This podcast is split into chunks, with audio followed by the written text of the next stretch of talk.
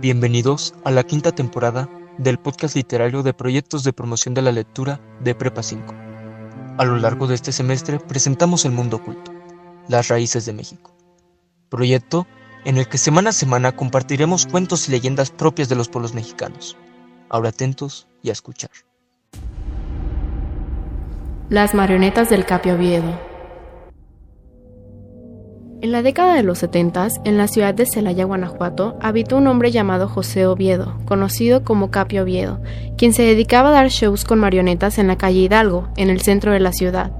El espectáculo del Capi estaba conformado por 33 marionetas en un teatro adornado de terciopelo, al cual acudían niños y adultos, pues el show era muy reconocido. Y eso fue todo por el día de hoy. Muchísimas gracias por asistir a mi show. Estas pequeñas almas y yo les estamos muy agradecidos. Tengan una excelente noche. Mami, ese show fue realmente increíble. Jamás había visto algo igual. Qué bueno que te gustó, mi niña. Un día, después de una función, comenzó a notar hechos extraños que ocurrían, como el sonido de pasos de marionetas o estas cambiaban de posición o lugar. Al principio, el hombre pensó que estaba alucinando y lo dejó pasar, hasta que un día descubrió que dos de sus títeres vestidos con trajes de bailarines se encontraban tirados en el suelo, como si hubieran realizado un baile, fuera de la caja donde normalmente estaban guardadas. ¿Qué? Esto yo lo había guardado. ¿Cómo salieron de su caja? Hmm, tal vez estoy demasiado cansado y olvidé acomodarlas. El titiritero pensó que en esa ocasión se le había olvidado guardarlas. Sin embargo, tiempo después, al terminar otro de los espectáculos, los ruidos de pasos de marionetas volvieron a despertarlo por la noche. Se escuchaban cada vez más fuertes.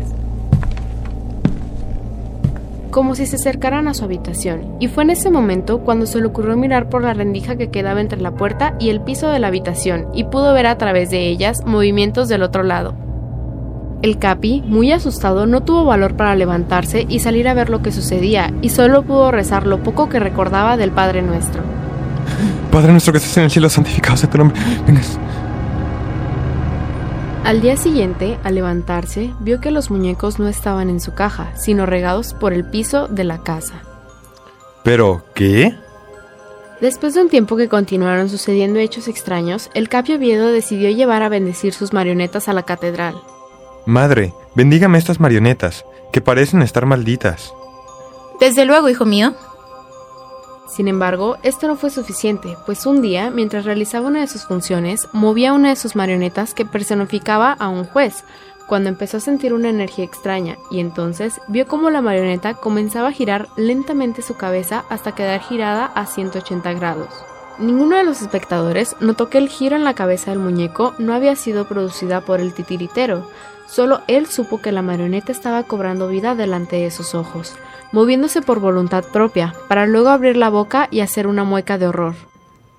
El hombre quedó paralizado y comenzó a temblar. La obra se suspendió en ese momento. Eh, eso es todo. Pueden irse. Sin que la gente entendiera por qué, dando así la última función. Se dice que después de ese día, el Capi no volvió a dar funciones y decidió enterrar las marionetas debajo del piso de su casa. Finalmente, el Capi Oviedo murió en 1984, a los 96 años. Tiempo después, en 1992, la cronista mexicana Abigail Carreño Maldonado solicitó permiso al municipio de Celaya de excavar en la casa, permiso que fue otorgado, y al realizar las excavaciones se encontró con la vieja caja de madera, que increíblemente se conservaba en buen estado. Al ser abierta, aparecieron las 33 marionetas que el Capi utilizaba en sus funciones, pero había algo extraño en una de ellas. El muñeco del juez tenía la cabeza girada y la sonrisa macabra seguía dibujada en el rostro. Actualmente, 11 de las 33 marionetas están al resguardo del Museo de Celaya, incluida la marioneta del juez.